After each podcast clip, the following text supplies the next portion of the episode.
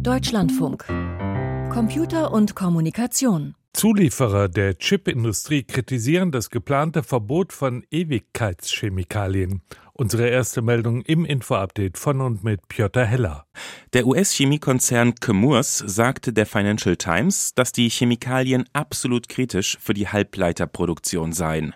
Iwaki, ein japanischer Hersteller für an Chemikalien angepasste Pumpen, erklärte, das Verbot könnte zu mehr Unterbrechungen und eventuell einem Anstieg der Preise führen. Ein diese Woche eingereichter Vorschlag der Europäischen Chemikalienagentur sieht vor, die Herstellung und den Einsatz von per- und polyfluorierten Chemikalien zu verbieten. Ihren Namen Ewigkeitschemikalien haben diese Verbindungen, weil sie in natürlicher Umgebung kaum abgebaut werden und sich daher in Gewässern und Böden ansammeln können. Opposition und Regierungskoalition loben die Neubesetzung des Chefpostens beim Bundesamt für Sicherheit in der Informationstechnik. Diese Woche hatte Innenministerin Nancy Faeser von der SPD angekündigt, dass Claudia Plattner den vakanten Posten ab Juli übernehmen werde. Plattner ist derzeit Generaldirektorin für Informationssysteme bei der Europäischen Zentralbank.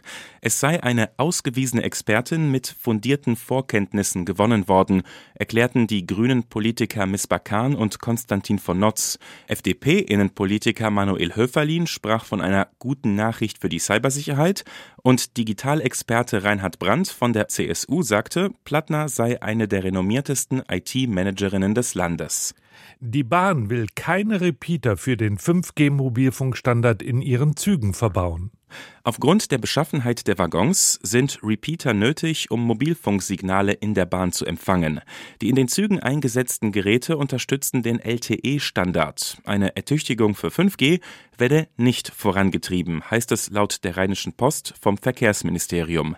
Wie das Online-Portal golem.de berichtet, wolle die Bahn auf neue technische Entwicklungen wie mobilfunkdurchlässige Fensterscheiben setzen. Amazon darf die Arbeit seiner Logistikbeschäftigten weiterhin überwachen. Das hat das Verwaltungsgericht Hannover Ende der Woche entschieden. Es ging um das Logistikzentrum im niedersächsischen Winsen. Dort können über die Handscanner permanent Quantitäts- und Qualitätsdaten über die Mitarbeiter erhoben werden. Niedersachsens Datenschutzbeauftragte hatte im Oktober 2020 eine Verfügung gegen diese Praxis erlassen. Dagegen wiederum hat Amazon geklagt. Nun hat der Konzern Recht bekommen. Die Vorsitzende Richterin erklärte, der Zweck liege in der Steuerung der logistischen Abläufe es würden keine persönlichen Eigenschaften überwacht und sie sagte, Zitat, wir haben erkannt, dass diese Steuerung erforderlich ist. Die EU-Kommission zeigt sich über den Desinformationsbericht von Twitter enttäuscht. Hintergrund ist ein freiwilliger Verhaltenskodex, dem sich mehrere Online-Plattformen verpflichtet haben.